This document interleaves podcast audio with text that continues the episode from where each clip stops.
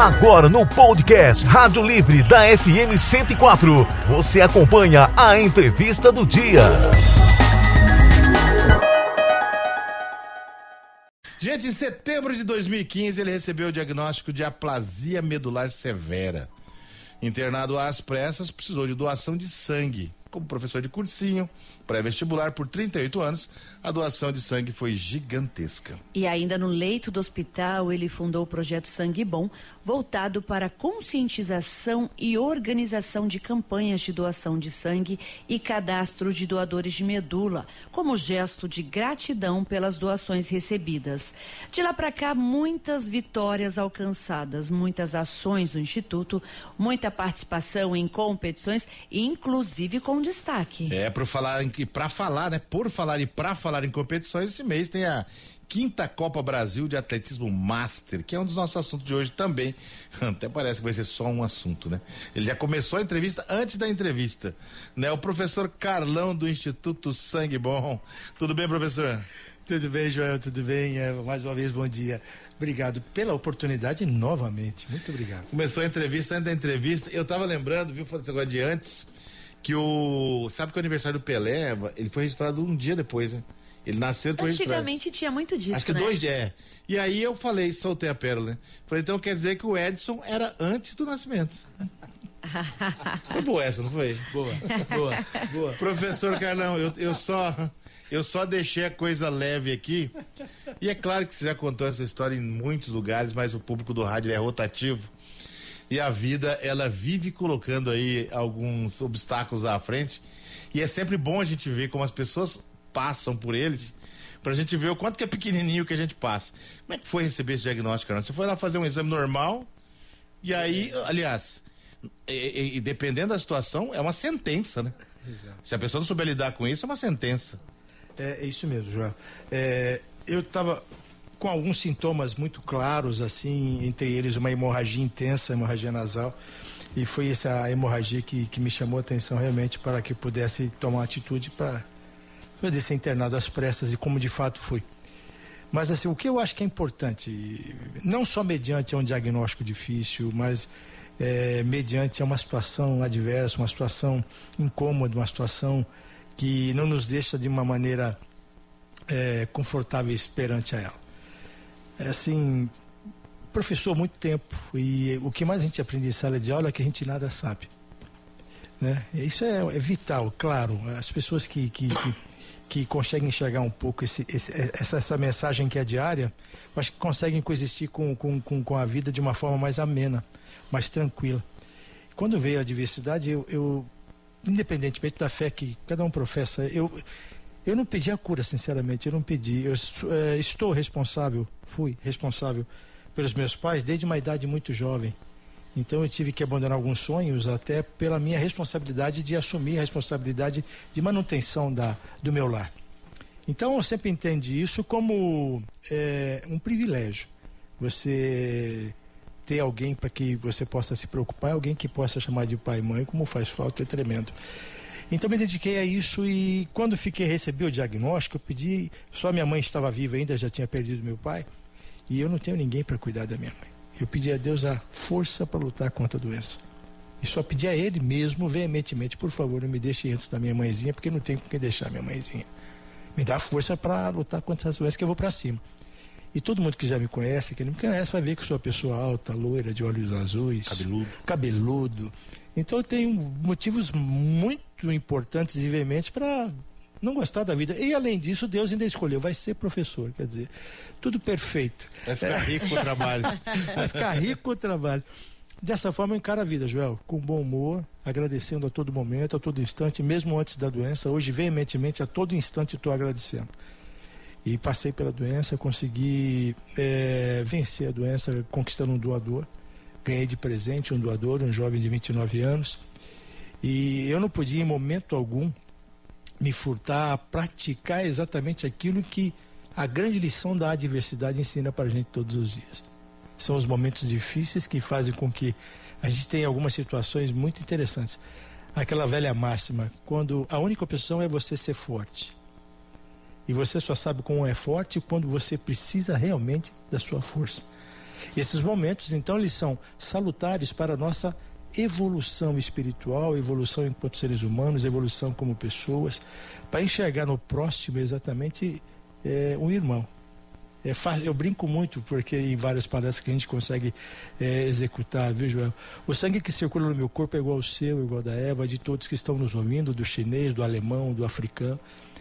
Se nosso sangue é igual, nós temos, é evidente, um parentesco. que você não queira chamar de irmão, mas que nós somos, é, temos um parentesco biológico evidente, temos. E esse produto que é o sangue não pode ser produzido artificialmente. Né? O sangue eu acho que é o grande elo Agora, o sangue só pode salvar a minha vida se alguém estender o braço para que isso aconteça. E aconteceu com a maior doação para um paciente na história de Mato Grosso do Sul, quando fui internado. E hoje eu tenho que, no mínimo, agradecer e lutar para que mais pessoas tenham a graça que eu estou tendo, estar tá aqui falando com vocês, rindo desse momento adverso, usando esse momento como lição e passando para quem, quem esteja nos ouvindo passe por algum momento não tão agradável. Tenha força, acredite, tenha fé, que você vai vencer. Gilmara Sandim na escuta, manda um abraço para o Carlão. Ela diz, pessoa oh, preciosa. Peraí, ó. O, o Marcelo falou aqui o seguinte, importante depoimento aqui. Ele falou que o Carlão era o galã da turma. Procede isso aí, Carlão? Não, não. Tenho vários professores galã. Na época eu não posso citar os nomes dos colegas que eram tidos como galã, mas não. mas definitivamente eu não, não era o galã. Um abraço para Gilmara, esposa do nosso querido Ari Sandim né? Oh. Nosso parceiro palmeirense que. Palmeirense. É. Gente boa, gente o Ari boa. também, também. O Ari também com as superações da vida dele também. Né, Nossa, né, superação pura, grande Beijaço abraço. no coração. Vê o que, que o Marcelo tá falando. Depoimento aqui, Carlão. Vamos ver. Ele falou que o Carlão era o galã. Para... Ah, não, peraí. Eu tenho que primeiro fechar aqui o. Aí, Agora aqui sai, ó. Parabéns ao alerta que o professor Carlão está fazendo sobre a questão da educação física escolar e do esporte, né? Nós fizemos grandes transformações no esporte escolar do Mato Grosso do Sul. Mas eu concordo com o Carlão, acho que tem que ter um olhar muito especial para a educação física escolar obrigatória, né, que ela realmente democratiza e cria a cultura da prática da atividade física desde a mais tenra idade. Muito importante essa colocação do Carlão, viu? Parabéns, parabéns Joel, parabéns Eva.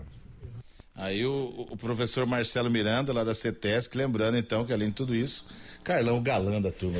E olha só, para mim, a aula de educação física na escola era assim, oba, hoje tem educação física, é. né? Era tão gostoso. Era, assim, é muito bacana. Primeiro, um abraço, Marcelo, beijo no coração, irmão. Deus te abençoe e te ilumine nesse novo desafio, viu? Tamo junto, beijo no coração. É, o que é importante, assim, é, é vai ser, o que você falou é interessante. É, hoje, assim, depois de muito tempo, assim, é lógico que a gente sabia que incomodava, sabe? Às vezes as meninas né, iam arrumadinhas para a escola e tinham educação física ou no meio das aulas ou antes Tinha das seis aulas. horas da manhã lá no é, Dom Bosco, Poxa, né? professora, eu vou ficar suada, não sei o quê. Mas elas conviviam com aquilo harmonicamente e, e, e passavam por aquilo. E a gente sabe que aquilo fazia um bem danado pra, na formação das crianças, né? E com o passar do tempo, a gente observa que isso se tornou um incômodo. Ah, as crianças vão ficar suadas entre uma aula e outra. Eu acho que a escola é para isso.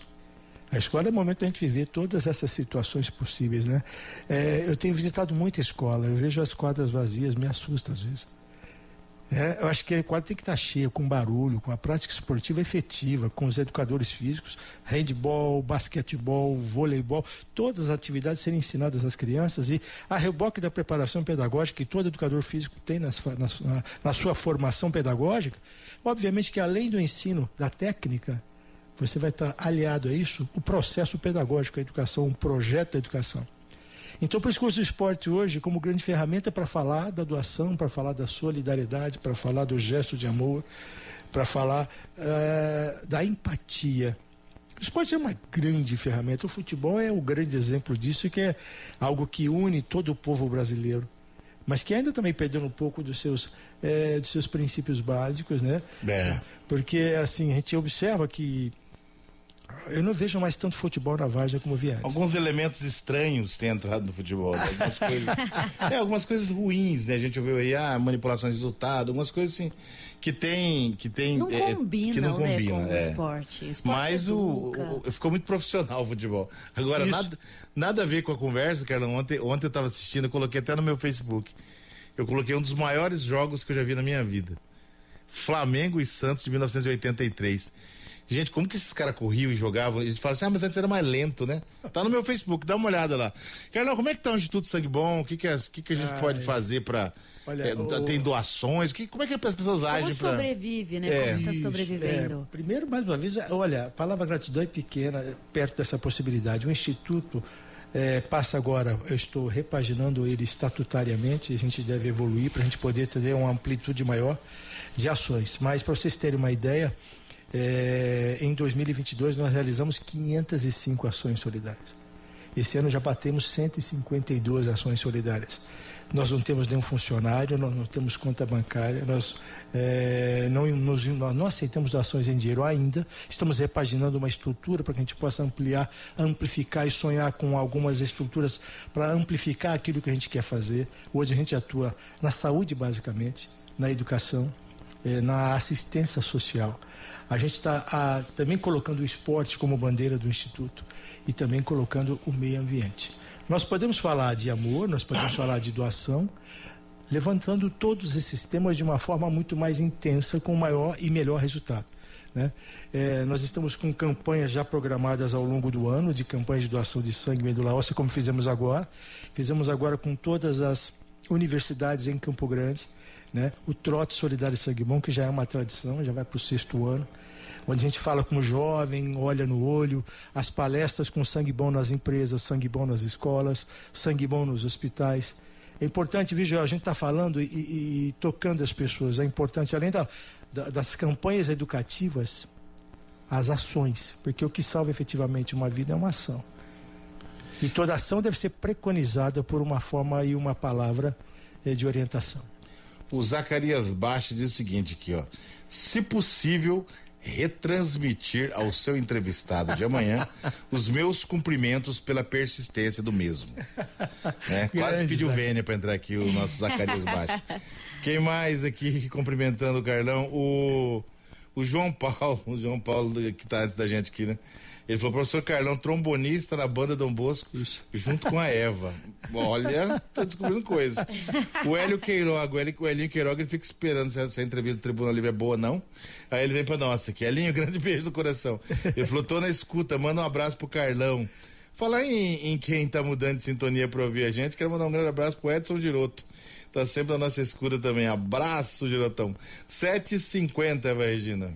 E agora eu quero saber o seguinte, né? Né, foi meu professor, conheço você há muitos anos, nem vou falar quantos, né? Você estava na vai, banda também? Vai, fui da banda também. ah, isso. Fui da banda. Isso a Globo não mostra, né? Muito bem. Então nós queremos é. para o próximo programa foto, ainda que preto e branca né, na banda do Bosco? Tem. tem se não foto, tem. tem se foto. não tem, não venha com churumelas. tem foto, tem foto. Bacana. E, esse interesse pelo esporte, né? Como surgiu? Foi, foi ah, um, esse interesse maior, digamos uhum. assim, né? Porque já existia um, um interesse, mas com, com, essas competições, com todo esse atletismo, foi, a, foi após o, quando você né, recebeu o, o, diagnóstico, você começou a pensar em outras coisas. Como é que foi? Conta pra gente, Carlão. Ah, primeiro um beijo no coração de todos que enviaram mensagem aí. Obrigado. É, realmente eu fui músico, eu tinha bolsa no Colégio no Bosco, é, na banda, para poder conseguir estudar no Colégio no Bosco. A gente não tinha condição financeira e a banda e a música é, foi um grande veículo para que eu pudesse concluir meu ensino médio lá no Colégio do Bosco. Saudades. Você Mas, botou a boca no trombone? Literalmente, ao lado de Toninho Porto, de Denilson. era uma banda realmente vai, vai entregar, talentosíssima. todo mundo. É, todo mundo. Interessante o seguinte, é, eu sempre gostei muito de esporte, mas eu acabei é, aprendendo a fumar e fumei por mais de 35 anos. E mais antes da, mesmo fumando, já no final da adolescência já tinha muita prática esportiva, né? fazia atletismo, fazia futebol muito, e depois continuei com futebol ao longo da vida, né? duas TV por semana. Mas quando eu estava internado, né, durante o meu procedimento de transplante, é, Quanto fiquei, tempo foi isso, cara? Foram 120 dias, Joel. É, é, é entre novembro de 2016 até fevereiro de 2017. Natal? Fevereiro, março tudo dentro do hospital. A gente fica desses 120 dias, 32 dias em isolamento total, é, porque para que eu possa receber uma medula nova, tem que destruir toda a minha medula. Então a gente passa por um processo muito intenso de quimioterapia e radioterapia. Aliás, é o único processo em que se usa radioterapia e irradia o corpo todo. É, porque todos os ossos do corpo têm medula óssea. E tinha televisão, né? Um quarto isolado, com a minha, com a minha namorada, minha grande companheira Tatiana, que está comigo até hoje. Um beijo no seu coração. Em nome da Tatiana, um beijo a todas as mulheres, meu respeito e minha admiração por todas. E vendo televisão, vi duas matérias muito interessantes, maravilhosas, é, voltadas para o esporte para transplantados. Uma é, em um programa domingo e outra durante a semana, que falavam dos Jogos Mundiais para transplantados. Tinha acabado de acontecer. Eu falei até para a Tatiana, falei, Tati, eu saio daqui, eu quero ir para o esporte. Falou, seu louco, vamos sair daqui primeiro. Eu falei, eu falei tá bom. O que, que, você acha de sair daqui primeiro? vamos sair daqui primeiro. Eu falei, mas vamos para cima. Aí foi aí, a partir daí, quando chegamos aqui, já março de 2017, voltei para a atividade esportiva caminhando, né? caminhando com orientação técnica. É importante que toda atividade física deve ser orientada por um educador físico. É, se tiver um né, educador físico, é, eu acho que é, é porta de entrada para qualquer atividade física, tem formação, tem qualificação para isso. E eu recebi muito carinho de ex-alunos que me acolheram e foram me reiniciando com caminhadas. Aí começando a trotar, começando a correr, e aí isso foi tomando um corpo. Aí no ano seguinte, é, eu fui convidado para a diretoria da Associação Brasileira de Transplantados, pelo volume de ações que a gente estava fazendo por aqui. E tem um time Brasil Atletas Transplantados. Fui submetido a um teste no atletismo em algumas modalidades, como 100 metros, 200 metros, 400 metros. Hoje também estou, além dessas, faço arremesso de peso, faço ainda salto e distância, com treino específico, sempre com orientação do grande Kleberson Yamada, que foi nosso aluno meu, aluno do Marcelo, atleta do querido Tamir, né? que hoje me orienta é, nesse aspecto. E se tornou parte da minha vida. Hoje, todos os dias, eu faço a prática esportiva. Quando não dá, não tem horário, eu faço muito cedo, eu faço na hora do almoço, não deu, eu faço no final da tarde, começo da noite. Mas ele faz parte, faz parte, assim, assim, é apenas para. Às vezes eu falo um pouco sobre isso, sabe? Quando eu voltei do transplante, eu tive um rebote de tratamento que são 120 dias longe de casa. É, eu tive um, uma crise de ansiedade muito severa. Muito severa, muito forte. Crise de pânico, inclusive, até mesmo quando um dia estava dirigindo o carro, tive que parar o carro porque estava me faltando ar dentro do carro com os vidros abertos e eu sozinho dentro do carro. E eu falei, eu preciso do, do esporte. Né? E procurei uma, uma, um auxílio técnico, é, um amigo que deu aula conosco, o médico psiquiatra, doutor João Afonso, amigo e irmão. Conversamos como amigos, ele falou, Carlão, é, eu sei que você não quer remédio, eu não gosto de tomar remédio, realmente eu não gosto, só quando necessário é. Falou assim, o que, que você pensa? Eu falei com ele, comentei, olha, eu quero voltar para a atividade esportiva, vinha nutrindo isso desde o hospital. Ele falou, essa vai ser a saída. Vamos liberar os hormônios do bem, que você vai curar isso aí.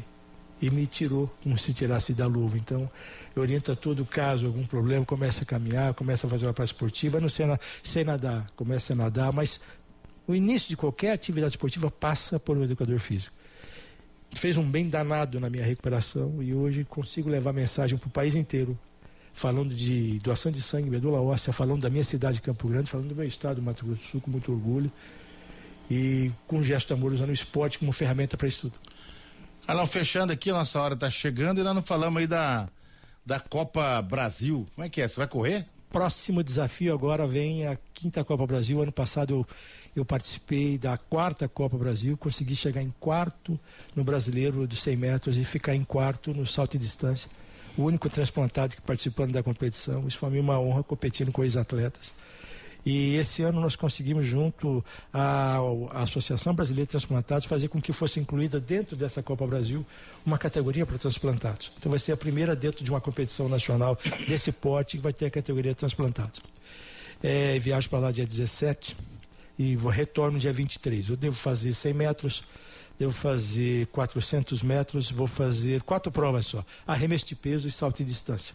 Até pelo tempo e a disponibilidade e a recuperação para que a gente possa competir pois é uma prova, são provas de alto nível, realmente exigem muito, do, muito esforço da gente para participar. Mas como transplantado, a medalha é da, eu já tenho, a medalha está na largada, não está na mas chegada. Sabe que eu ia perguntar agora isso? O, os, os, transplantados têm uma associação, vocês conversam, Conversão. se entendem, apoiam quem quem está vai como é que é isso? Nós temos uma associação brasileira de transplantados da qual sou diretor nacional região Centro-Oeste Temos em torno de 7 mil é, filiados à nossa associação. E com a associação a gente é, conseguimos, é, ainda esse ano, recentemente, no dia 18 de janeiro, assinatura é, de um projeto de lei que facilita o encontro de o seu é, é, o seu doador compatível de medula, quer dizer, já é uma grande vitória da associação. Estamos com o nosso estatuto já na terceira comissão em Brasília e lutamos por todos os direitos nacionalmente dos transplantados, que são os nossos medicamentos e todas as conquistas, porque o SUS tem o maior sistema de transplantes públicos e mais eficiente do mundo. Do mundo funciona, é sério, com profissionais sérios e atende a todos e qualquer brasileiros, antes, durante e pós-transplante. E além disso, nós levamos o esporte para a associação. Nós já realizamos dois jogos brasileiros de transplantados, especificamente dois jogos. Em Curitiba, a gente agora vai para a realização do terceiro jogos. Eu vou até propor aqui, aproveitar essa deixa, eu quero trazer esses jogos para Campo Grande, quero trazer esses jogos para Mato Grosso do Sul é, que é, é, seria marcante para o nosso estado, para a nossa cidade ter, abrigar esses jogos aqui. Uma competição nacional de esporte muito interessante. Curitiba não quer deixar, não quer largar o osso, quer que sempre seja lá. Falei, nós temos que mudar esse ano. Conheço um cara que pode te ajudar, não posso falar no ar aqui, que é o Marcelo Miranda, tá? Se você encontra o Marcelo Miranda, você, você eu, podia. Depois fora do ar eu te falo que é ele. Ótimo, excelente, seria maravilhoso isso aí. e, e, aí, o, o é, é, nós nos, temos é muito organizada a nossa associação a nossa associação, que chegou agora. A nossa delegação de atletas chegou recentemente, há alguns dias atrás. Eu não pude participar porque não consegui apoio suficiente para isso. Foram jogos é, mundiais para transplantados, que foi em Perth, na Austrália. Eu não pude participar, nós fomos com a delegação bacana, uma delegação menor, é, mas fomos, participamos dos jogos, trouxemos medalhas. Eu participei de Jogos Mundiais em 2019 na Inglaterra. Depois participei em 2021, de onde trouxe a medalhinha de prata no 5KM, quer dizer, com 50 países, mais de 3 mil atletas, é algo realmente significativo. E agora eu faço uma competição por mês. Agora é a Copa Brasil, é, em junho tem a competição em Bonito, é, em julho é, nós temos duas competições importantes. Uma, a maior delas que eu estou lutando e correndo atrás para que eu consiga aí são os Jogos Britânicos na Inglaterra, né, é, em Coventry. Por que é importante? Porque lá em 1978 foram realizados os primeiros Jogos Mundiais para transplantados. Então a marca e os melhores atletas e a maior delegação e o maior nível de atletas está na Inglaterra, no Reino Unido. A delegação do Reino Unido em qualquer Jogos Mundiais são 250, 300 atletas transplantados e doadores. No Mundial participam também doadores. E é muito importante isso. Então é marcante, seria o primeiro brasileiro a participar desses Jogos. É, agosto nós temos a maratona a meia maratona do Rio de Janeiro. Setembro nós temos a Corrida da Garoto, lá em Vitória. Outubro nós temos a, o 21 quilômetros de Pipa. É, novembro nós temos. A, tem em julho também, temos a, a Maratona de Campo Grande. Ou seja, várias competições ao longo do ano. E se você me permitir, eu queria agradecer é, a Fundesporte. Posso, João? Claro. Queria agradecer a Fundesporte pelo apoio que está me oferecendo, a pessoa do, do, do, diretor, o Herculano, que foi Professor, nosso aluno. Professor Herculano também. É, foi aluno meu, falando do Marcelo. é que hoje então tá... vocês são culpados. disso tudo. Obrigado, Herculano, Herculano. Obrigado a Fundesporte pelo apoio ao, ao atleta transplantado. É inédito, é algo que no estado realmente é marcante e é muito bom fazer parte da história vivendo ela estando vivo para poder contar essa história. E Joel, hum? lembrando aí da maratona né, de Campo Grande, eh, nós recebemos o convite para o lançamento oficial hoje às nove da manhã no Bioparque Pantanal. Maratona que ele falou que de julho. Hoje às nove Hoje vai ser lançado às nove no Bioparque Pantanal. Temos 58 minutos então. É. Carlão, obrigado pela sua participação, já fazendo a propaganda da maratona também. Isso. É, e a Copa Brasil, com certeza é como você diz, sua medalha já está na largada, né? Ah, obrigado pela participação e conte conosco sempre aqui para tudo. Obrigado, obrigado por esse espaço. Falar de amor é sempre muito importante. Lembrando a todos e a todas, eh, se você tem entre 16 e 69 anos e acima de 51 quilos, procure Hemosul, doe sangue. E se tem entre 18 e 35 anos, aproveite, cadastre-se como doador de medula óssea. Não com o intuito ou com a ideia de que você pode precisar no futuro. Mas tem um provérbio chinês que eu uso sempre. Sempre fica um pouco de perfume nas mãos de quem oferece flor. Pratique empatia. Beijo no coração. Obrigado. Até a nossa próxima oportunidade. Valeu. Você conferiu a entrevista do dia no podcast Rádio Livre da FM Educativa 104.